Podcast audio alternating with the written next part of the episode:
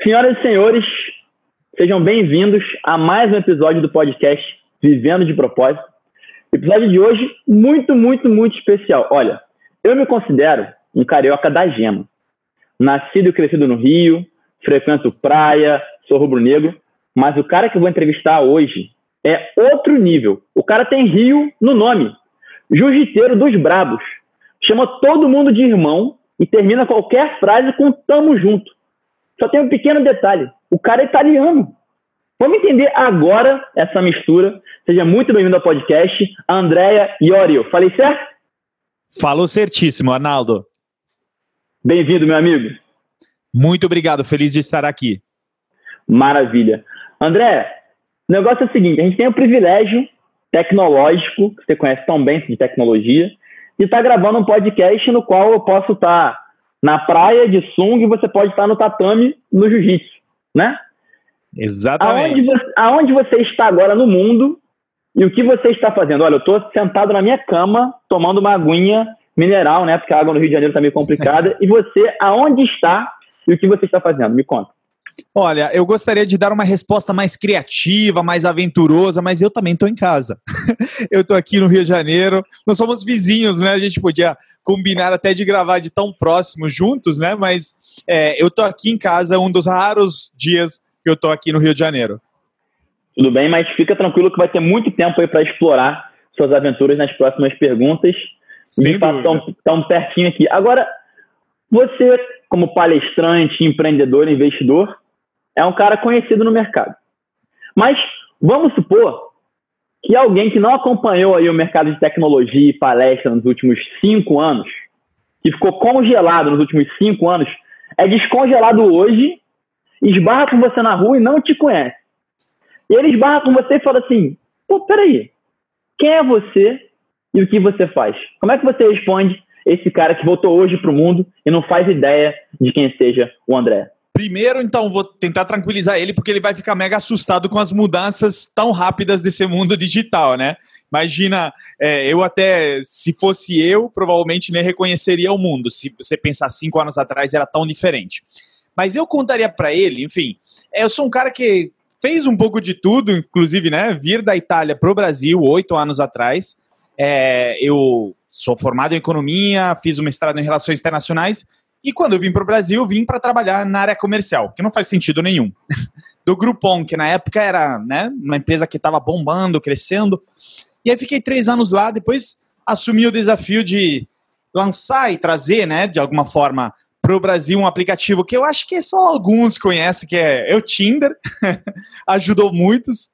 E ao final passei um ano também à frente da transformação digital na L'Oréal. E tudo isso em paralelo, né, pelas praças do Brasil, compartilhando um pouco do meu conhecimento através das palestras e workshops é, e até do livro que publiquei pela editora Planeta. Acho que você explicou muito bem para esse cara e certamente ele ficou em dia, mas para entender aí as transformações digitais, acho que podia dar para ele também um livro de presente e muito em breve falaremos sobre o seu livro, entre outros livros que mudaram a sua vida. Agora, Exatamente. Tem uma coisa que deve ser curiosa. Chega para esse cara e fala assim: Ah, meu nome é André, só que você está no Brasil. Como é que é no Brasil ter o nome André? O que, que você já passou com esse nome de engraçado? Me conta aí. Olha, Arnaldo, assim, realmente é uma situação que leva é, a, a, muitas risadas, né? Na medida que um não se levar tanto a sério igual eu, né? Ter autoironia. Eu já tive é, motorista de Uber que não queria me carregar porque eles achavam que fosse a senhora Andréia a ter pedido o carro, enquanto eu estava ali esperando, às vezes embaixo da chuva. E isso fez com que eu mudasse meu nome no Uber, tá? Que hoje é André. Depois eu também, sempre que eu entro em alguma nova empresa, né? Ainda mais empresas grandes, é, né, naturalmente nem todo mundo conhece os uh, novos chegados, né? Mas às vezes o RH faz um comunicado as pessoas dão as boas-vindas. Imagine quantos, né, digamos, eh, bem-vinda a Andrea eu recebi, né, por exemplo, quando eu entrei na L'Oréal, uma organização tão grande. Então, depois, eh, né, imagina, na primeira reunião, eu chegando e tendo que explicar que aquela Andrea era eu. Então, assim, inúmeras situações muito engraçadas, mas é sempre bom não se levar tanto a sério e até usar isso como arma a próprio favor. As pessoas lembram de nomes diferentes. E deve ter muita gente que chama de André, né? Eu imagino. Sim, é. Imagina, quando eu vou no Starbucks e eu peço um café, nossa, eu já li várias interpretações do meu nome. Ah, o que mais sai, a maioria das vezes, é André. Mas eu já recebi de André, Andrés, Adam, vários nomes. Eu não sei. Então, qualquer um desses, se chamar, você responde, né? Tá valendo. É, exato. É daquele que né, vira a cabeça toda vez que alguém chama outro na rua. Exatamente. Agora, você falou para esse cara aí que estava congelado um pouquinho da tua trajetória, mas você falou de maneira bem breve. Eu queria entrar um pouco em detalhe nessa vinda para o Brasil. Já era premeditada? Foi do nada? Você estava empolgado? Como é que foi essa vinda, essa decisão de vir para cá? Bom, de fato, eu estava né, em 2000, entre 2009 e 2011, eu fiz um mestrado em Relações Internacionais na Faculdade de Johns Hopkins, nos Estados Unidos. E eu lembro, assim, tinha uma convergência de fatores. Primeiro, eu treinava jiu-jitsu, então conheci um monte de brasileiros. É, isso já, né, me fez é, querer aprender um pouco do idioma. E aí, consequentemente, eu comecei a estudar português fazendo aulas na faculdade. E aí, eu lembro uma vez, eu estava andando pelos, né, pela rua e eu vi uma banca de jornal nos Estados Unidos né, com a revista The Economist. E na capa da revista é, tinha o Cristo Redentor, né, estilo foguete decolando, era a época dos BRICS, né, o Brasil como nova fronteira, era... do. eu lembro dessa capa, eu lembro dessa capa, eu lembro. Exatamente. Eu sei até, inclusive, é, o, o, fundador da Log, né, uma startup que hoje em dia já é um unicórnio aqui no Brasil, ele tem a mesma história. Ele também veio para o Brasil mais ou menos na mesma época minha, né, o Fabien, e ele também pela mesma capa. Então, olha, né, essa capa é, fez sucesso. E aí eu vim para o Brasil e, de fato, confesso, eu vim sem, primeiro, nunca ter pisado no Brasil antes, nunca vim de férias nem nada. E segundo, sem nenhum emprego né, arrumado. Eu vim simplesmente para ver o que, que ia acontecer.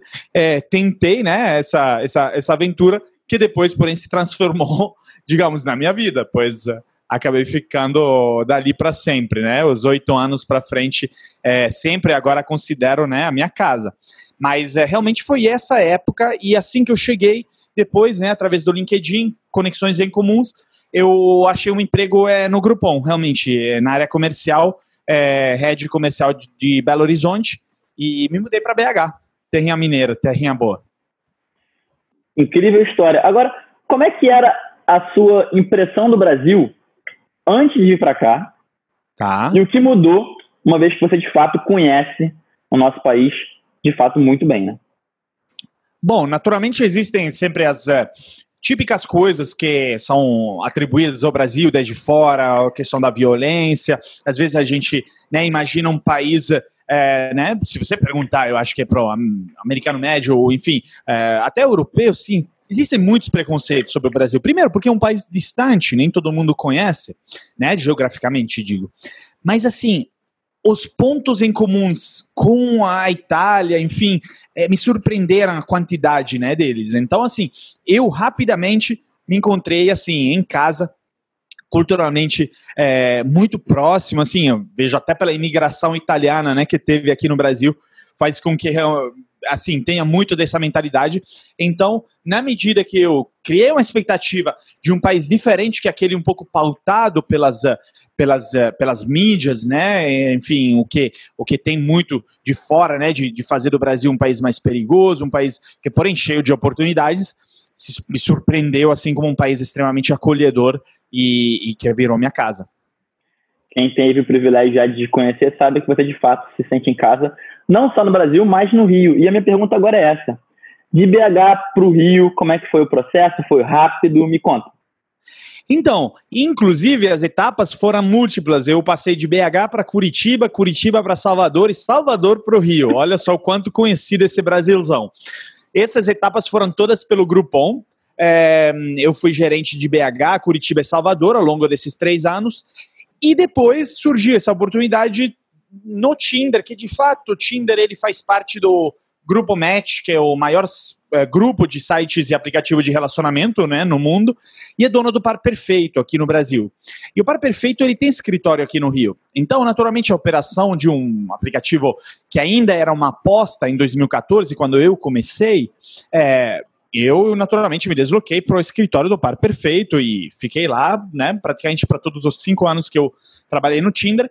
E por isso escolhemos a Praça eh, do Rio, enfim, por causa do escritório. Mesmo que, naturalmente, muito do negócio seja em São Paulo, então eu ia muito. Mas, é, enfim, já criei um vínculo, já devem fazer o quê? Seis anos morando aqui no Rio, então já, enfim, virei um ítalo-carioca, como você gosta de dizer.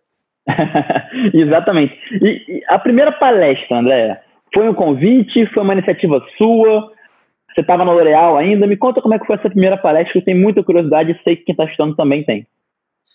Bom, a primeira palestra, eu acho que assim, a primeira palestra de fato, que não sejam aquelas onde é, eu, por exemplo, era chamado muitas vezes para contar o case de sucesso do Tinder, né? Então, assim, Sim. por faculdades, por outras startups, eu ia de uma forma é, meio assim, não despreparado, mas eu ia no bate-papo.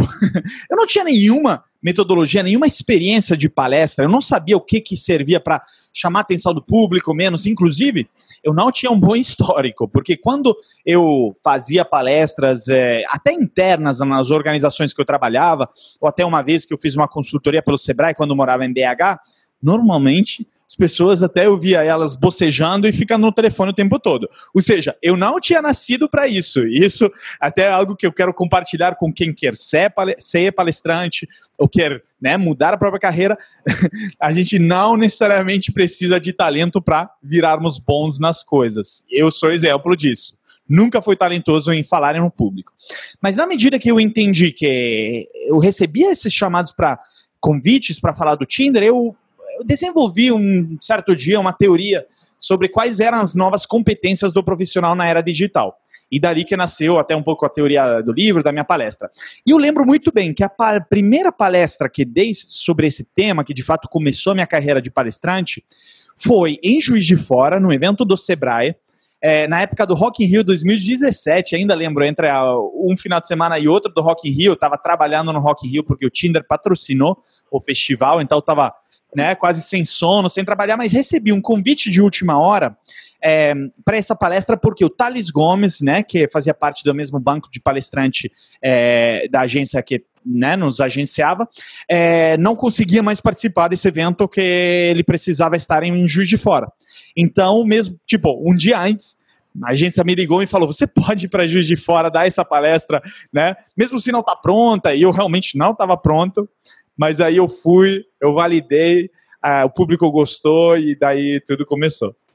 E hoje, quantas palestras por mês no mês bom você dá? Então, eu tive um mês muito bom, em novembro de 2019, até né, quase nem acreditei. Foram 12 palestras em novembro. Óbvio que não são todos os meses assim, é, até porque o deslocamento para cada palestra, ainda mais algumas cidades, algumas logísticas, são meio complicadas. Então, é, eu acho que até 10 palestras é quase que o máximo humanamente possível para um palestrante, mas é, eu, eu contei as palestras que dei em 2019 foram 57. Então, assim, é, foi até realmente para conhecer o Brasil. Lembro, eu dei é, fiquei uma semana inteira no Vale do Jequitinhonha, no norte de Minas, para dar palestras nas cidades aí a convite do Sebrae. Foi uma experiência incrível. Então, assim, é, é uma atividade que é muito, muito legal, porque você vê o quanto de impacto você tem na vida das pessoas. E que fique de exemplo para quem está escutando, como você falou, que você na primeira palestra que deu, nas primeiras, nem sentiu que estava gerando tanto impacto. Hoje, dá 12 no mês, dá mais de 50 no ano. De fato, é uma competência que pode ser aprimorada. E falando em aprimorar essa competência, para quem está escutando e quer e pretende um dia ser um bom orador, poder transformar vidas em cima de um palco através de palestras e aulas, qual dica que você dá? Olha, tem uma coisa muito interessante que eu aprendi ao longo do tempo. É, óbvio que tem múltiplas dicas, mas eu começaria com uma que é muito interessante, que é o seguinte: desça do pedestal. O que, que isso quer dizer? Cada vez que alguém sobe num palco, seja ele ator, palestrante, uh, presidente de uma empresa, o público que está sentado é uma reação natural. Ela vai olhar para o orador, para o apresentador com uma certo receio, ou enfim, ele meio que vai dizer: opa, quem é esse? Sabe? Então, o primeiro conselho, até porque em ordem cronológica é a primeira coisa que cada palestrante tem que fazer é, ao conectar, para se conectar com a audiência, é descer do pedestal. O que, que isso quer dizer? Fazer uma brincadeira sobre si mesmo, ou às vezes falar de uma coisa que gera identificação com o público, por exemplo, mostrando de conhecer a cidade onde você está, de é, conectar com alguma pessoa, às vezes brincar com alguém do público, quebrando essa quarta parede que a separa coisa mais importante no começo de cada palestra é essa. Óbvio que tem outras coisas. Você, por exemplo, é, o jeito de como você é, muda a entonação né, é, das palavras que você fala ao longo da palestra para manter o ritmo. Né? É, eu costumo imprimir né, a narrativa das minhas palestras, é, imprimir no papel, eu colo na parede e eu desenho como se fosse um eletrocardiograma, sabe? De intensidade de cada linha. Então, tem trechos que eu preciso baixar a voz, preciso reduzir a intensidade porque é algo muito profundo, muito pessoal. E tem outros momentos onde você sobe, fala muito rápido, fala muito alto porque você tem que empolgar o público. Então é muito interessante isso também. A sua voz, a intensidade da sua voz é fundamental. E tem muitas outras coisas aí a partir da estrutura de palestra, é, mas tem muita coisa aí interessante. Eu pensei nessas duas. Excelentes dicas, inclusive para mim, e acho que um bom indício de que o podcast está fluindo é que quando você tem real interesse no que o seu convidado está respondendo, e eu estou aqui me deliciando com essas respostas. Essa, então, veio na minha alma aqui. Muito obrigado pelas dicas. E sei que quem, quem também está escutando, de onde quer que esteja, agradece muito caso, caso tenha o objetivo de seguir essa carreira. E falando ainda em palestra, qual foi a melhor que você já deu, cara, fala assim, Arnaldo, nesse dia, parece que eu tava ali possuído. Foi incrível conseguir entregar tudo que eu queria um pouco mais. E qual foi a melhor que você já assistiu? Tá, a melhor que eu já dei, eu diria que foi no Family Forum do Bradesco Private, um evento super selecionado. Tava ao lado do Ricardo Amorim, que palestrou depois de mim. Tava o, o Rodrigo Galindo, que é o fundador da, da Croton. É, uma psicóloga americana veio também. Então, assim, nomes muito de peso. Então, para mim, assim, foi. foi é, eu normalmente não fico nervoso, mas nesse caso eu fiquei nervoso, mas de uma forma positiva, óbvio. E aí era uma palestra para herdeiros das principais famílias brasileiras, né, que investem no Bradesco Private. Que evento! Assim, quando você se empolga e fica nervoso devido ao potencial de impacto que você te, pode ter, porque você sabe que está na frente dos tomadores de decisão do Brasil do futuro. A gente sabe. Eles vão herdar enormes empresas, organizações e famílias. Se você puder plantar uma sementinha, você já fez um impacto enorme no Brasil e no mundo. Então, a responsabilidade disso me empolgou tanto ao ponto que eu lembro essa como a melhor palestra que eu tive. E depois, quando eu penso assim em palestras que, que eu gosto, assim, que, que mais me impactaram, eu confesso sou um grande fã é, do Ricardo Amorim, não só pelo conteúdo dele, mas pelo estilo dele, eu me espelho muito nele. É, eu sou do cara, sou, sou, do tipo que fico no YouTube assistindo palestra dos outros para anotar justamente quais são os, os trechos, os métodos, os gestos que eles usam para poder ter mais um impacto. E Ricardo Amorim, para mim, é o mestre nisso. Somos dois fãs dele e dois, duas pessoas que ficam também no YouTube nessa atividade aí. Eu, eu, particularmente, tenho um orador que deve conhecer americano, que é o do Golden Circle, Simon Sinek. Eu acho a oratória do Simon Sinek uma coisa assim, ele consegue brincar com essas entonações, como você falou, de acelerar e ser mais sutil que ele te prende, que é uma beleza, fora, claro, o conteúdo do cara que é maravilhoso, mas do Ricardo também. Então, enfim, fica aí a dica pra galera que quiser dar uma olhadinha nisso, super vale a pena. E, Agora, e o Simon Sinek é interessante porque ele nem usa PowerPoint, não usa slides nem nada. É ele e um pedaço de papel. E é louco porque ele desenha círculos e ele te explica a teoria mais complexa do mundo em três círculos. Então, assim, ele consegue simplificar as coisas. É, de um jeito incrível. Eu acho que essa é, é, é talvez a principal dote de um palestrante: pegar conce conceitos sofisticados e complexos e facilitar o entendimento para você. Concordo em número, gênero e grau. Eu tive o privilégio de falar com outro palestrante aqui no programa, dois episódios atrás, que é o Pedrinho Salomão, que você conhece muito bem. Opa! E eu acho que tanto você quanto o Pedrinho, vocês têm, né, tem essa, essa vertente. O Pedrinho, na palestra, Ele não vai trazer ali um conteúdo inédito, totalmente erudito. Não. Ele vai passar conteúdos que você já viu alguma vez na sua vida, mas como ele fala de maneira tão singela e humana, você finalmente entende. Concordo muito. É isso que faz um bom palestrante. E acho que o Pedrinho, você, o Simon, entre outros, tem esse dom. E falando em palestra, acho que ninguém nasce com o sonho de ser palestrante, né? Então eu queria voltar no tempo. A gente vai ir voltar no tempo algumas vezes aqui, tá? Então, a primeira vez a gente vai voltar no tempo lá para a Itália, para sua infância, né? E como eu falei, não imagino que você com 5, 8, 10 devia comentar, né, com seus amiguinhos, ah, eu sonho um dia ser palestrante, acho que é uma carreira que você nem devia saber que existia na época. Quais eram os sonhos do André quando criança? Olha, para mim, o grande sonho, enfim, até era algo que eu fazia, mas eu sonhava de, de me tornar um, um deles, né? É escrever. Então, escritor. Inclusive, assim, de alguma forma, ao publicar meu livro, eu consegui realizar este sonho. Mas eu, assim, sempre tive, primeiro, uma grande paixão pela leitura, que eu acho que é o combustível para você escrever é, bem. Mas não só bem na forma, para você ter assuntos, ter criatividade. Você precisa alimentar o cérebro. E isso nasce a partir de livros, mas também de experiências, de falar com pessoas. É, se a gente ficar apenas em nossa zona de conforto, a gente mata a nossa criatividade. Então, quando novo, eu gostava muito de ler, fazer coisas diferentes e tudo. Com este sonho, inclusive não só de ser escritor, mas de ser um jornalista de viagens, né? Então, escrever sobre viagens. Tinha um livro muito legal de, enfim, é, ele não é conhecido aqui no Brasil, mas ele era um autor italiano chama Stefano Bettinelli, que ele é, escreveu vários livros sobre as aventuras deles em cima de uma Vespa.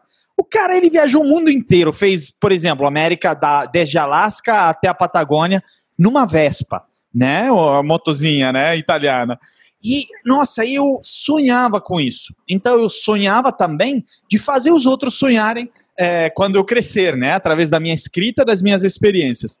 E eu acho que isso é muito legal quando você ser criança, né? Primeiro, não deixar a criatividade é, limitar você, né? Isso é algo que faz parte das crianças. E segundo, é, questionar tudo, né? Isso é o que a criança faz, né? Então eu lia, eu questionava. Enquanto isso, enquanto a gente perde um pouco disso quando a gente vira mais adulto, né? Perfeito. Você falou sobre dois temas que eu quero muito abordar aqui, que são viagem e leitura. Vou começar pela viagem. Você fala quantas línguas? Bom, tenho vantagem de falar italiano, mas, enfim, inglês, português, espanhol também eu falo bem. É, então, são essas. E, acredite ou não, eu estudei árabe por cinco anos, mas não posso dizer que eu falo. Mas foi uma paixão minha quando eu era mais novo. É, estudei durante a faculdade também. Em quantas línguas você consegue falar agora? Escutem o podcast Vivendo de Propósito. Eita, consigo. Em árabe garanto que não. Mas eu consigo. é, bota ali um francês também no meio, que eu estudei no colégio também, na Itália. Então vamos lá. Eu posso pedir e você fala? Na sequência? Óbvio. Então vamos lá. Italiano. Ascoltate adesso il podcast di Arnaldo. Inglês. Listen now to the podcast. Espanhol. Escuchen ahora el podcast de Arnaldo. Francês. Eh, Écoutez-vous le podcast de Arnaldo. Português. Português. Escutem o podcast do Arnaldo. Pô, ainda falou com um sotaque bem carioca, né? Não, passou Exato, no teste. Quis puxar, quis puxar. Boa. Aí no próximo podcast que a gente vai fazer, com certeza, você vem com árabe pronto aí que eu vou te perguntar. Pois é, da próxima me deixa preparar. Agora, o cara que fala cinco, seis línguas, sei lá, conhece quantos países? Hum, eu diria que está na casa dos 50, talvez. 50 países? Sim. Não desse... contei, confesso. É, é, até algo que eu gostaria de fazer. Não sei. Ué, vamos lá. América do Sul. Não, enfim, Europa conheci vários. É, África do Sul também. Olha, é, se a gente tivesse que. Eu, eu acho que está entre 50 e 60. Caraca. América Latina toda também, praticamente toda. André, desses 50, 60 países, se você pudesse aconselhar uma pessoa que só tem uma passagem para ir hoje para algum lugar, para onde você aconselharia? Olha, essa é uma pergunta de um milhão de dólares, né? O que eu diria? Então, as pessoas normalmente elas acham estranha essa resposta que eu dou. O Vietnã, eu sou apaixonado por esse lugar. Eu fiz uma viagem incrível, passei duas semanas no Vietnã e me surpreendi assim é, de forma muito positiva. Ele não é tão turístico igual a Tailândia, ele é mais né, raiz de algumas formas. Ele tem uma cultura muito boa, tem uma culinária incrível, as pessoas são um doce de pessoas, são super acolhedoras. Tem natureza, tem praia, tem montanha, tem tudo que você quiser imaginar. Eu adorei o Vietnã. Então, sendo que é uma resposta difícil, eu poderia ter falado alguns outros, mas se tivesse que escolher um, vá para o Vietnã, que é incrível. Adorei também a África do Sul, amo Israel, mas Vietnã, diria. Anotado, devidamente anotado. Agora, eu, a gente aqui lê muito, né, André? A gente vai falar sobre livros muito em breve. É, eu consigo reparar, tanto na sua carreira, quanto, por exemplo, na carreira do Phil Knight, que é o dono da Nike, um livro maravilhoso, Shoe Dog, que eu li recentemente, o próprio Tim Ferriss, que é talvez o meu, né, o cara que eu sou mais fã em termos de, de livros, todos eles, antes de despontarem, fizeram uma viagem ou viajaram muito, como pelo visto também é o seu caso. Qual é a importância de viajar e qual a relação entre viajar e conhecer o mundo e empreender, abrir um negócio? Olha, eu acho que quando você viaja, acontece uma série de coisas que são fundamentais para sua vida profissional e pessoal também de alguma forma. Primeiro, quando você viaja, você desconecta um pouquinho do seu dia a dia. Então você meio que esvazia a tua cabeça de tudo que está ali poluindo e não te deixando pensar nas coisas importantes. Quando você, por exemplo, se desconecta, tira umas férias, ou enfim, realmente está numa viagem onde, por sorte, não pega o celular, que muitas pessoas, né, inclusive, buscam cada vez mais lugares para desintoxicar um pouco das redes sociais e, e desconecta o celular, você consegue absorver assim e, e, e, retomar assuntos profundos que às vezes no dia a dia você não aborda, né? Vamos pensar um cara que quer lançar uma startup, quer começar um negócio, quer decidir se quer ficar na empresa ou não.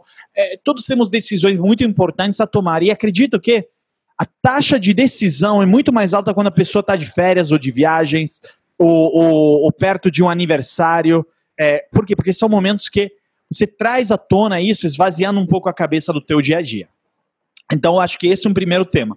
Um segundo grande tema das viagens, por que, que é tão importante para isso e por que não é coincidência que todos esses caras têm ideias muito criativas durante viagens e assim por diante, é que quando você viaja, você sai da sua rotina, sai da sua zona de conforto, você aprende coisas novas. Então, é, você consegue ter pontos de vista diferentes que te dão insights, às vezes, sobre coisas que você dava por garantidas, mas na verdade não eram. Onde você acha os insights para algo que você estava procurando muito tempo, onde você ouve de uma pessoa que já passou por isso, mas que você no dia a dia nunca teria encontrado. Porque as pessoas que a gente encontra no dia a dia pensam igual a gente. Então, quando a gente viaja para uma outra cultura, um outro lugar, a gente é desafiado a pensar de forma diferente. Olha o caso do Steve Jobs. Eu estava recentemente lendo uh, novamente sobre ele e, e, ele disse que, assim, em uma entrevista famosa para o New York Times, ele disse que ao final, muita da inspiração dele veio da viagem que ele fez na Índia, quando ele era mais novo, onde ele percebeu que as pessoas não pensam necessariamente na Índia ou no Oriente da forma racional, por dedução lógica, igual a gente pensa, mas eles usam muito mais a intuição. E por isso ele se deixava muito guiar pela intuição e virou o gênio criativo que ele é, que ele era. Então, assim, eu acho que é, as viagens te ajudam a desenvolver isso tudo. É fundamental fazê-las. Então, resumindo as duas, as, as duas últimas respostas, uma viagem para quem quer empreender é um excelente investimento e, se possível, no Vietnã. É isso? Esses são os dois conselhos mais importantes, concordo. Maravilha. Agora, André, você teve a oportunidade de ter educações diferentes em países diferentes, né? E eu gosto de tocar nesse tema de faculdade porque eu não terminei a faculdade, saí da faculdade para empreender. Como empreendedor, tinha muita dificuldade de ver na faculdade algo que eu ia de fato levar para o resto da minha vida. Hoje sinto falta de algumas coisas durante a minha trajetória que eu acho que poderiam eventualmente ser aprendidas. Não indico para ninguém seguir o que eu segui, mas no meu caso acabou dando certo. No seu caso, com educação tanto na Itália quanto nos Estados Unidos, o que você aprendeu na faculdade e eventuais outras formações, você de fato usa? Como é que você vê essa questão da educação superior e a importância dela? Olha, eu acho que assim, a, a, educação que a gente tem ainda é uma herança, Arnaldo. Eu acho muito das revoluções industriais passadas que elas têm essa formação linear é, que é meio padronizada para fazer da gente assim meio que um trabalhador em massa. Então, eu sou bastante cético um pouquinho sobre o sistema educacional que a gente vive, sala de aula, que não é voltada ao questionamento, mas sim apenas a trazer respostas, né? Porém, naturalmente, tem coisas que você consegue, por exemplo, aproveitar. Eu diria, por exemplo, a minha faculdade de economia me ajudou muito a entender as dinâmicas do mundo, né? É, de como ele funciona e, por exemplo, de como, por exemplo, é, aplicar aos negócios, você tem um entendimento dos negócios muito bons. Então, acho que, que isso que é extremamente importante. É, a economia me ajudou muito nisso. Maravilha. Agora, fazendo aqui um link para um assunto que já surgiu e não tinha como eu deixar ele passar, uhum. que são os livros. Antes de falar um pouco sobre o seu livro e o seu processo criativo, qual foi o livro que mudou a sua vida ou o livro que você mais deu de presente ao longo da sua vida, de tão bom que ele é que você quer que as pessoas conheçam o conteúdo dele? Olha, acredite que eu tô. Vou te responder. É o Clube da Luta, do Chuck Palahniuk, que inspirou inclusive o filme. É meio estranha como resposta, mas acredite que é o livro que mais me impactou na vida, porque me ensinou do minimalismo, me ensinou sobre as prioridades da vida, que muita coisa que a gente tem é supérflua. Enquanto a gente né, apenas trabalha, trabalha, trabalha, sem um propósito, que aí a gente já está entrando num tema importante para a gente falar, sem isso, a gente apenas é vazia. E às vezes cria situações, para quem assistiu o filme, né, sabe que tem um alter ego ao protagonista e tudo, cria situações para poder fugir disso. A gente não quer, eu quero ser quem eu sou. Não, e, e, isso nasce através da gente identificar nossas prioridades, nossos propósitos. Eu adoro é, o autor, o Chuck Palahniuk, e então realmente eu, eu sugeriria esse como leitura, naturalmente, é, para se olhar com esse olhar crítico. Ela me influenciou muito. E você acha que para quem viu o filme, o livro é uma experiência mais profunda? Eu acho que o livro é muito mais profundo o livro é muito, muito mais interessante. Então, eu diria que o livro com certeza ganha do filme, que já o filme é excelente, mas o livro é escrito de uma forma assim, é, pelo autor, o Chuck Palahniuk, de uma forma que é muito envolvente, muito legal. Devidamente anotado aqui. Agora, como é que são os hábitos de leitura de um cara que viaja o Brasil para dar palestra?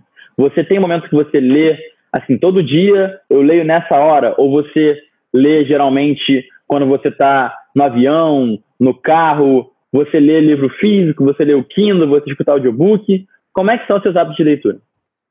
Olha, eu leio bastante é pelo, pelo Kindle, mas na verdade no Kindle no iPad. Então isso que é muito importante, Kindle no iPad. É, por quê? Porque me ajuda a anotar as coisas, então eu resgato é, as coisas lá. É, esse é um ponto. Depois, eu costumo né, ter vários livros físicos aqui em casa, gosto de anotar né, com caneta em cima deles, é, gosto de fazer isso tudo, e é, eu tenho eles em casa. Então, assim, eu normalmente viajo com uma cópia de um livro físico que estou, estou, estou lendo, mas eu tenho todos os, né, os virtuais no Kindle. Eu não, não tenho um horário específico, porque muitas vezes é antes de dormir. Eu vou para a cama e, tipo, tento ler um pouquinho antes de dormir. Então, é, diria, diria que um pouco disso.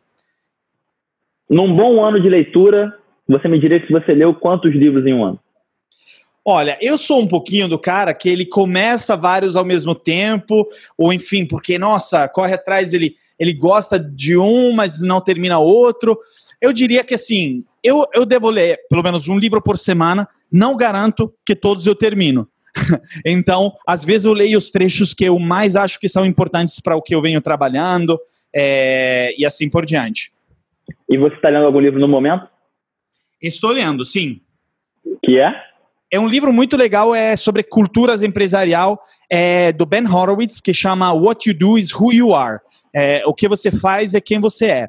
O Ben Horowitz, ele é o cofundador do, de um dos maiores venture capital do mundo, o Andreessen Horowitz. É, eles, inclusive, investiram recentemente na Loft, startup brasileira, fizeram dela um unicórnio, né, no começo agora de 2020. E ele fala muito sobre cultura, não é apenas... É, cultura não é apenas, como se diz, é, um é, frases coladas na parede ou uma missão, né, escrita, né, no e-mail, mas é as ações que refletem é, qual o propósito da empresa. Então, acho que isso é extremamente importante, é, entendermos isso. Então, é um livro muito, muito bacana nesse sentido. Devidamente anotado também. Lerei os dois, depois a gente comenta esses. Agora, voltando para o seu livro. Quando é que chegou o momento que você falou, cara, tá na hora, vou realizar meu sonho e vou escrever um livro. Qual foi a decisão e como é que foi o processo criativo acerca da escrita? Olha, na verdade, eu estava percebendo que essa teoria né, da, das competências da era digital estava tendo sucesso, né, de alguma forma, pelo Brasil. É, a, a, a, palestra estava indo bem e tal, e eu pensei, nossa, mas será que talvez se ir mais a fundo né, nesse tema é, talvez isso possa render um livro. E aí falei com o, digamos, o meu agente de palestra e amigo, né, que é o Diego Traves, da DMT Palestras, e falei, Diego, mas será, né, que dá num livro? Aí ele falou, nossa, vai, almoça com é, o pessoal da editora Planeta e apresenta o seu projeto, suas ideias. E aquele almoço, na verdade, rendeu, acabou rendendo o livro. É, no sentido que o pessoal da Planeta gostou, eu mandei a, a estrutura inicial do livro, e aí, é, logo menos, é, nós é, de fato entramos é, é, nessa negociação e eu acho que eu acabei escrevendo o livro em uns três, quatro meses no máximo.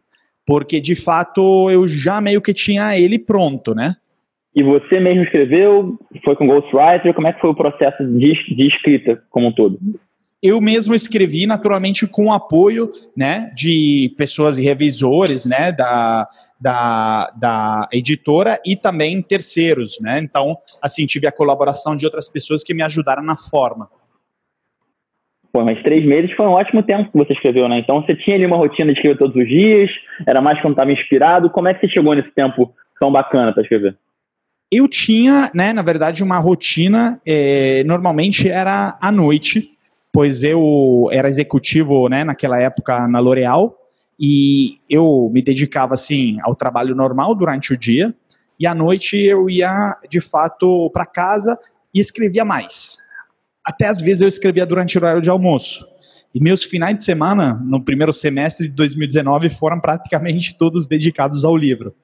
Então, de fato, é, me dediquei muito a isso e de alguma forma isso acabou levando a um tempo tão curto.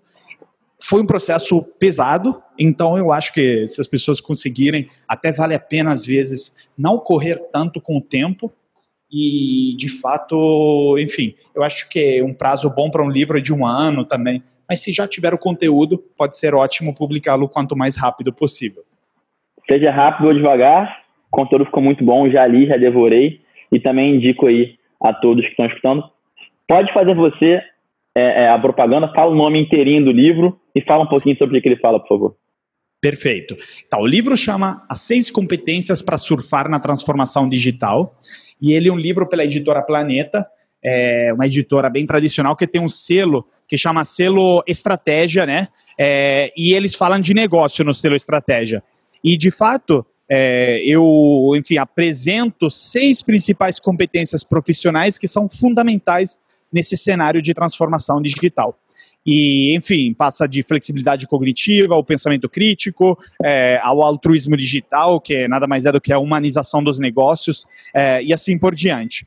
Então, uma leitura leve, eu trago muita referência e experiência pessoal do Tinder, é, do Groupon também, onde eu trabalhei bastante, de outras empresas é, que são referência ou pelo contrário, que são exemplos a não seguir. Então, isso tudo no meu livro. Eu acho que é uma leitura bem leve, mas traz um conhecimento bastante bom. Sem dúvida, super indicado aí a todos. E aí, agora misturando um pouquinho os assuntos de livro e palestra. O lançamento do livro foi determinante para você decidir sair da L'Oréal e se tornar e dar mais ênfase para as palestras? Isso já vinha acontecendo antes? Me conta um pouquinho sobre essa decisão e quando que ela aconteceu. Olha, na metade do ano passado, o que eu estava percebendo era que, de fato, o número de palestras estava, né, por devido, devido, eu acho, à qualidade da palestra, enfim, a recomendação, inclusive, nesse mundo de boca a boca, né, pessoas que contratam palestras, estava crescendo muito. Então, eu cheguei a um ponto onde eu tive que decidir fisicamente onde estar, né? De alguma forma, a empresa, né, qualquer uma, mesmo startup, não só empresa tradicional, requer que você esteja presente fisicamente, mentalmente e assim por diante, como prioridade. É, enquanto isso, porém, vinha crescendo um negócio muito bacana para mim, graças ao livro, mas não só, mas realmente devido a esse é, boca a boca, é feito meio que bola de neve das palestras, que quanto mais você dá de palestras, né, se forem de boa qualidade, mais você consegue, porque não são muitos os palestrantes de boa qualidade no Brasil, e isso faz com que, na verdade, cresça o negócio até o ponto, no meu caso, eu tive que decidir, e eu pensei, olha, eu tenho a vida toda para poder trabalhar como executivo numa multinacional, mas eu tenho uma oportunidade na vida só de surfar, né, esse momento aí muito bom de palestras. Então foi isso que eu escolhi fazer. Eu escolhi me dedicar puramente a isso e deu, deu no que deu. É realmente uma disponibilidade de agenda muito boa em viajar e realmente o meu número de palestras subiu consideravelmente. E aí você palestra no Brasil inteiro, viaja para cá, viaja para lá, e no meio disso tudo, como é que fica a rotina, né? Você conseguir ter um exercício, uma alimentação saudável, práticas que vão te dar energia, produtividade. Eu sei que você, raramente um dia você deve se repetir. Mas você tem hoje um dia, na média, que mais se repita? A hora que você acorda, o que você faz ao acordar, o que você come. Existe isso? Olha, rotina é um ponto fraco no meu dia a dia, no sentido que justamente estou aprendendo a como criar uma rotina diante da não rotina. O que eu quero dizer é, eu tenho que aprender a continuar e manter vivos meus hábitos, mesmo não estando em casa, mesmo não acordando no mesmo lugar, mesmo não sempre tendo uma academia à disposição do jiu-jitsu ou tendo a minha cozinha de casa para a comida.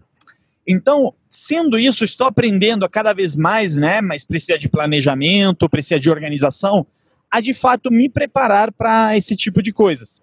E realmente eu acho que estou aprendendo porque o desafio das viagens é grande, os horários, às vezes, né, eles não ajudam, mas na medida que você planeja e se esforça em ter essa rotina, mesmo não tendo rotina, você consegue manter, mesmo que desafiador, durante as viagens também. Então, em meio a essa rotina aí instável, incerta, qual hábito que você adoraria conseguir manter? Eu diria que o exercício físico realmente eu sinto uma conexão muito forte entre é, o físico e o mental. E eu confesso que nos dias onde, por exemplo, não consigo treinar é, devido à rotina e tal, eu sinto um cansaço mental muito mais forte. Eu não sinto aqueles níveis de energia que me mantém né, ativo, produtivo, é, pronto para entregar até tarde às vezes. É, então eu sinto essa necessidade também de treinar o corpo.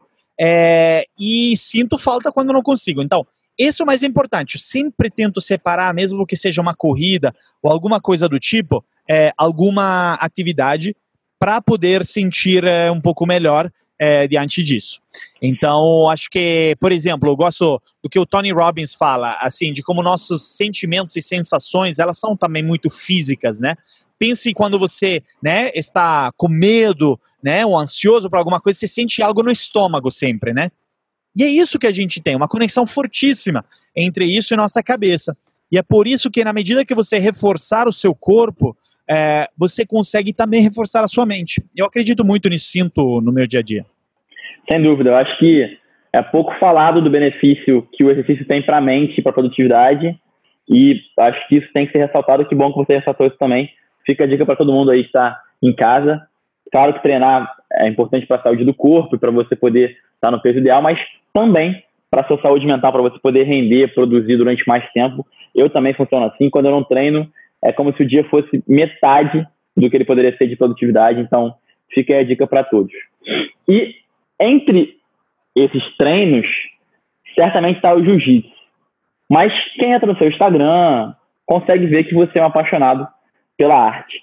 Agora, quais são outras paixões que você tem, atividades, interesses que te colocam no presente, que você ama, além do jiu-jitsu, que talvez as pessoas não conheçam? Eu gosto muito de fazer trilhas, né? É, o Rio de Janeiro é uma cidade abençoada para quem gosta de trilhas, né? Então eu gosto muito disso. É, eu gosto, enfim, em termos de atividades ou coisas para fazer, realmente de viajar, né? Então conhecer novos lugares.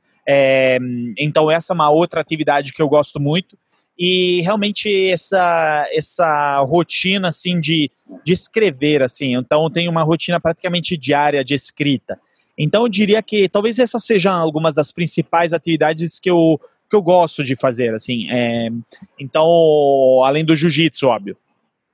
Algo como explorar e depois escrever sobre o que você descobriu. É por aí? Está tudo conectado, inclusive explorar treinando às vezes jiu-jitsu, que é o que eu faço ao levar o kimono algumas vezes que eu viajo e treinar em lugares diferentes, conhecendo pessoas diferentes. Perfeito. Então, dentro desse tema de equilíbrio entre corpo, mente, explorar, compartilhar, você é um cara que trouxe o Tinder para o Brasil, você é um cara conectado, LinkedIn, Instagram, tudo bombando. Mas também é um cara analógico, que gosta de fazer trilha, né? Gosta de viajar. Exato. Como é que você equilibra isso, para você não ficar o tempo todo na rede social? Você tem horários, regras? Como é que você equilibra isso e qual dica que você dá para pessoas que eventualmente estão exagerando nessas mídias? E eu me coloco, às vezes, dentro dessa estatística, porque eu, enfim, uso muito o LinkedIn também, não só Instagram e, e as redes todas, e trabalho muito online. De fato, o primeiro ponto é que eu acredito que estamos em um mundo onde existe uma conexão muito forte entre online e offline. Ou seja, uma mistura ao ponto de quase isso ser indistinguível, porque ao final estamos online o tempo todo de alguma forma. Só que online de, de formas, eh, digamos, eh, é, diferentes. Porque é mesmo que eu vou numa trilha, eu quero postar às vezes numa rede social, tal, mas então, por exemplo, a gente vê isso no mundo dos negócios com a integração da jornada de consumo entre online e offline, como, por exemplo, a Magazine Luiza faz com retirada de produto na loja, o Amaro, é, roupas femininas faz também com e-commerce, onde você tem lojas conceito nos shoppings.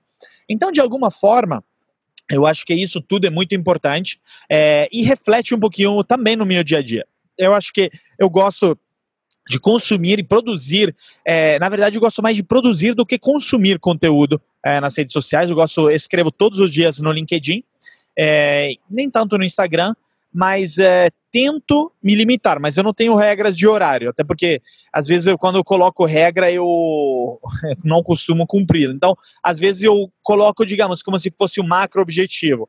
É, então, de, por exemplo, boto esses aplicativos, é, é, por exemplo, que monitoram quantas vezes você entra nas redes sociais por dia e fico monitorando eles. Perfeito. Falamos sobre trilha, jiu-jitsu, palestra, ler, escrever, considerando isso tudo e mais o que você quiser, e valendo tudo mesmo. Como seria o seu dia ideal? A hora que você acorda, o que você faz, com quem você está? Como é que é o dia ideal do André? Olha, eu sou de quem, de fato, até inclusive às vezes fico até um, acordado um pouco mais à tarde. É, é um momento bom para mim para ler, produtividade e tal. Então eu gosto de acordar umas sete, sete e meia. E eu não sinto muito fome logo de começo, de manhã, então eu passo logo, né, para ler alguma coisa, um momento mais de inspiração amanhã para mim, e depois tomo um café na metade da manhã e em torno do horário do almoço, para mim é o melhor lugar, eh, horário, perdão, para fazer atividade. Então eu costumo treinar jiu-jitsu, por exemplo, meio-dia. É melhor horário. E na parte da tarde eu coloco coisas como, como reuniões é, digamos, é, neste horário. Então, para mim, a parte da tarde é um momento de reuniões muito, muito bacana, importante. É, então, eu gosto mais de conectar com as pessoas na parte da tarde, enquanto amanhã é parte mais criativa. E nesse dia ideal, como é que você fecha ele? Como é que para esse dia ser realmente do jeito que você gosta, como é que você fecharia ele depois da manhã e da tarde? Eu gosto muito de passar com as pessoas eh, que eu amo, os amigos, a namorada, é, família, né? Mesmo que seja distante, mesmo falar com a família. Mas eu acho que é um momento bom para também descontrair, para se se desconectar um pouco, não só digitalmente, mas do trabalho também. Eu acho que isso também são momentos muito importantes e precisos. Perfeito. É claro que um podcast chamado Vivendo de Propósito teria que abordar esse tema. Então, sem mimimi, André Iorio, o que é propósito para você? Eu acho que propósito, para mim, é de fato o que te move, né? É aquela resposta a uma pergunta que, inclusive, é até difícil de se responder muitas vezes, que é por que estamos aqui? Qual o meu objetivo nessa vida, né?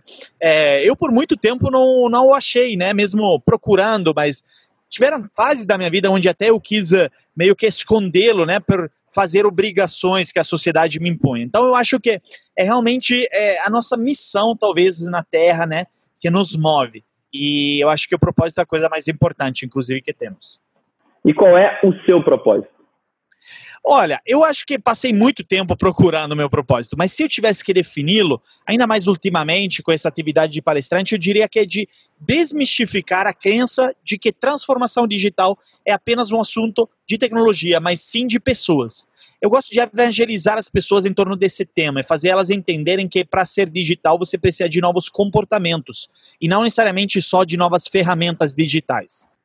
Excelente resposta, até anotei aqui. Repete para mim, por favor, o começo que você falou?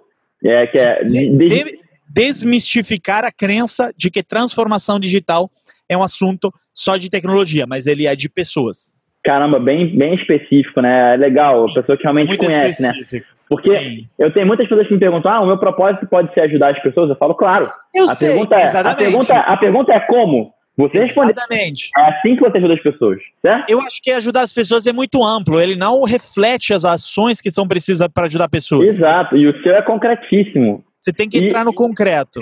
Como um cara que não só sabe o que é propósito, mas sabe o próprio propósito de maneira bem específica, qual dica você daria para quem estiver agora nos escutando que ainda não encontrou? Olha, eu acho que é explorar, digamos, áreas de você mesmo que às vezes a gente deixa um pouquinho à parte, né? Se perguntar, e se eu não tivesse esse trabalho?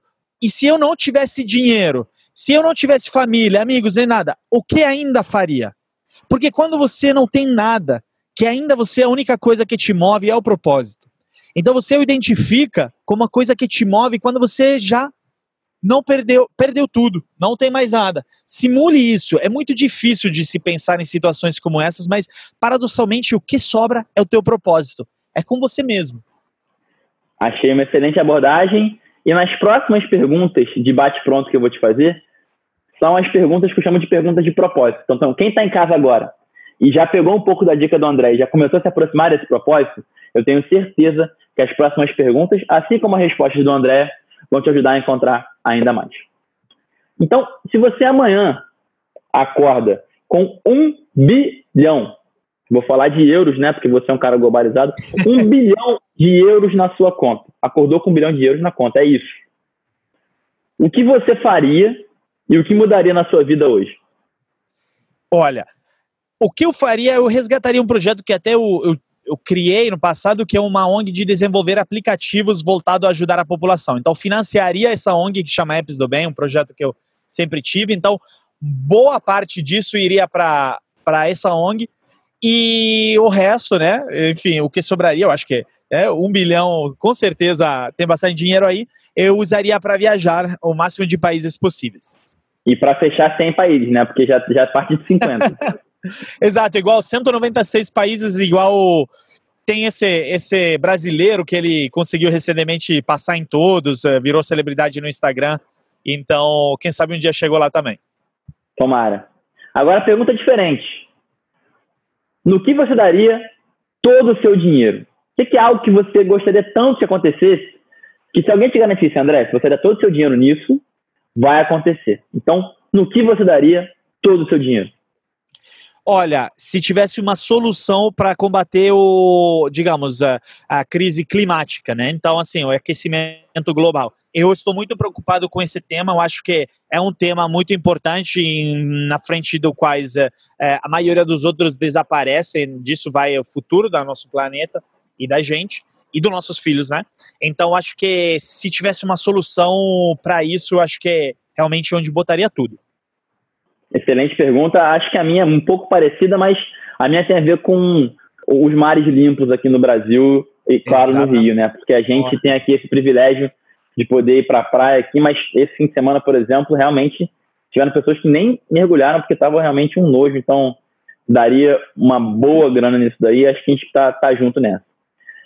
André, considerando a história da humanidade, você pode ir para o passado, pode ser no presente, pode ser no futuro. Se você fosse obrigado a, por um dia, trocar de vida com alguém, para ver o que essa pessoa faz, eventualmente curtir o que ela faz, entender um pouco melhor, com quem trocaria de vida? Olha, com um homem renascimental da Renascença de Florença no século XV. É, eu acho que é, era um dos momentos mais, uh, digamos, uh, vibrantes, mais cheio de arte, de, de coisas, descobertas, invenções da história. É, Leonardo da Vinci foi daquela época e para mim ele é um ícone é, do homem, inclusive não só do passado, mas moderno. Porque para mim o Leonardo da Vinci foi provavelmente o homem mais digital do mundo. Por que digital, mesmo não tendo digitalização? Porque ele era um pouco de tudo, ele explorava várias outras áreas do saber. É, ele era inventor, mas era artista, era engenheiro, é, tinha várias facetas. E é isso que temos que ser no mundo digital totalmente interconectado, onde a gente não pode virar apenas especialista em algo só. Então, Com acho certeza. que isso é fundamental. Com certeza, e para quem não leu, também é uma bela biografia. Fica a dica aí do livro, que é maravilhoso. Exatamente. Agora, pergunta, muito boa. Pergunta parecida, no entanto, diferente. Considerando o seu momento atual de vida, desafios e dificuldades, se você pudesse escolher qualquer pessoa da história do universo para ser o seu mentor durante uma hora toda semana, quem você escolheria para ser o seu mentor e quais questões ou dúvidas você levaria para essa conversa? Eu escolheria o Elon Musk eu sou fascinado por esse cara. Eu acho que esse cara tem uma cabeça, assim, é, que consegue entender a complexidade das coisas de uma forma extraordinária e propor soluções assertivas como consequência. É, eu gosto dele, gosto do que ele faz, da pegada dele. Então, é, ele não necessariamente é só movido pelo dinheiro, mas é movido por causas maiores, por propósito, né, de fato. E então, acho que o Elon Musk é um grande exemplo. Falando em biografia, eu tô lendo agora a biografia dele. Comecei tem mais ou menos uns três dias. Acho que em mais, uns, mais uma semaninha eu mato. E aí depois eu, eu te falo um pouco mais sobre isso. Mas ótimas biografias, tanto Leonardo da Vinci como Elon Musk. Também estamos aqui a da Nike, que é muito boa, entre outros. Exatamente. Você, um cara super entendido do mundo digital. Se você conseguisse um hack, né, um, algum tipo de bug, através do qual você ia conseguir mandar uma mensagem no WhatsApp e o mundo inteiro ia receber essa mensagem, qual mensagem você mandaria para o mundo inteiro? Eu diria que o futuro é mais rápido do que você imagina. O que eu quero dizer com essa frase? Eu quero que as pessoas percebam que o mundo está mudando de forma muito mais rápida do que a média das pessoas muda. E isso vai nos, nos desafiar de forma muito grande no mercado de trabalho mais para frente. Então, nós não podemos mais esperar. O futuro está chegando mais rápido do que a gente imagina. Concordo muito e espero que um dia eu receba de fato essa mensagem de você e também o mundo inteiro. A gente já foi no passado. Agora vamos no futuro. O André, né? E aí que vai ter certamente acesso a muita coisa digital, então vai viver aí uns 300 anos para quem também, falando de leitura, quem leu o Homo Deus, do Yuval Noah, como é que é o nome dele mesmo? Yuval Harari, Noah Harari. É difícil falar o nome desse cara. Sabe que aí talvez em breve a gente tenha artifício para viver mais. Mas o André lá com 500 anos, no final da vida, uma vida maravilhosa, quais perguntas você se faria ou qual pergunta você se faria no final da sua vida para saber se a sua vida valeu a pena? Então, excelente, excelente pergunta. O que eu me perguntaria, de uma forma até um pouco óbvia pelo tema do podcast, é se eu realmente realizei o meu propósito. Sendo que eu já o sei, já o conheço, né? Que inclusive eu, eu acho já um ponto muito importante, ainda não sei se realizei e ainda falta muito para realizá-lo. Eu quero olhar para trás e dizer, eu consegui realizar aquilo ou não, né? Eu acho que todo mundo ali vai provavelmente se perguntar isso, porque ainda mais em um momento, né, no futuro, né, da gente reviver o nosso passado, nossa vida, é, a gente não vai lembrar dos problemas é, do dia a dia, do trabalho, disso e aquilo. A gente vai relembrar do significado de nossas vidas, de quantas pessoas a gente ajudou, se a gente se sentiu realizado e não só de quanto dinheiro acumulou. Então, acho que é muito disso, entender e se perguntar: eu realizei o meu propósito ou eu simplesmente vivi a vida dos outros e não a minha. Aí seria um arrependimento muito grande. Pergunta muito parecida com a que eu faria no final da minha, certamente. Qual seria a, a sua? A minha seria se eu gerei algum impacto nesse mundo, o que é, em outras Perfeito. palavras, se eu Perfeito. de fato seguir meu propósito. Né? O seu propósito é o impacto que você gera, é o que você faz para ajudar as pessoas, então eu me perguntaria, eu de fato gerei algum impacto no mundo? E quando eu falo de mundo, pode ser numa comunidade, pode ser na sua família, pode ser num, enfim, numa cidade, pode ser para um público de uma palestra. O, o, impacto que for, se você tiver exercido ele, eu acho que essa vida valeu a pena. André, certamente faremos outras entrevistas aqui nesse podcast. Então vamos supor que daqui a cinco anos, podcast já bombando, você falando aí 20 línguas, conhecendo 100 países, daqui a exatos cinco anos eu te entrevisto de novo. Aonde você vai estar? Daqui a cinco anos, eu espero, enfim, continuar a minha atividade do palestrante e ser, digamos, um dos palestrantes mais cotados nos Estados Unidos e afora. O que, que eu quero dizer? É, de fato, eu acho que o Brasil, né, foi, foi, foi é, é, um grande país, né, onde eu quero levar esse conhecimento para fora. Eu viajo de frequente nos Estados Unidos devido ao trabalho, conheço bastante o mercado de lá e mesmo que tenha ótimos palestrantes e geradores de conteúdo, ainda assim eu acho que tem um impacto muito grande a se fazer. Tem excelentes palestrantes brasileiros que, de fato, eles podem ter um impacto lá. Então, entre eu e outros, né, que, que eu gostaria seria de estar lá fora, né, ainda com certeza morando no Brasil, mas de alguma forma trabalhando é, do Brasil para fora. Você acredita que quando me fizeram essa pergunta, eu respondi que eu, daqui a cinco anos eu queria estar dando um TED em Nova York. Olha que resposta parecida. Olha, olha, olha. É, não e, duvido, mas eu acho que vai ser antes de cinco anos, Arnaldo. E, e, TED, TED é um evento, né? Então a gente pode dar junto, então daqui a cinco anos. Agora, eu tá todo mundo, todo mundo tá escutando aqui, tá? Daqui a cinco anos você vai estar aí o maior palestrante do mundo, você tem que me atender ainda. Pô. Vamos mais um podcast aí. Tá você tá profetizando aqui. Se acontecer, você tem que, né? Tem que honrar. Brincadeira, eu sei que você vai estar aí com a sua gentileza sempre. Agora, para acabar a viagem no tempo, se você pudesse voltar no tempo e mudar alguma coisa no seu passado, para que dia voltaria e o que faria diferente? Essa é uma pergunta muito interessante, porque sabe que eu já refleti sobre isso? E a minha vida não foi perfeita, mesmo que é muito confortável, sempre tive tudo, mas também passei por coisas. E acredita que eu não mudaria elas, porque eu não quero ser diferente de quem eu sou, imperfeito, incompleto, muitas vezes insatisfeito, mas de fato, quando eu penso em momentos da minha vida que eu gostaria de mudar, acredita que eu tenho refletido muito a respeito e mesmo que teria coisas que eu queria que nunca tivesse acontecido, eu quero mantê-las. Então, paradoxalmente, vou responder dizendo que nada, mesmo que tenha coisas que eu gostaria de apagar, né, é, da minha vida, mas ainda assim eu acho que elas fizeram quem eu sou hoje. Então, é, não tenho arrependimento e assim como valorizo tudo que tem acontecido, as coisas boas e ruins. Resposta muito parecida que eu né? escutei né? num dos maiores podcasts que eu escutei na minha vida, que é o Tim Ferriss entrevistando o Seth Olha. Godin Olha só esse encontro. Tim Ferriss e Seth Godin. Pergunta do Tim Ferriss foi exatamente essa para Seth Godin. Seth Godin respondeu.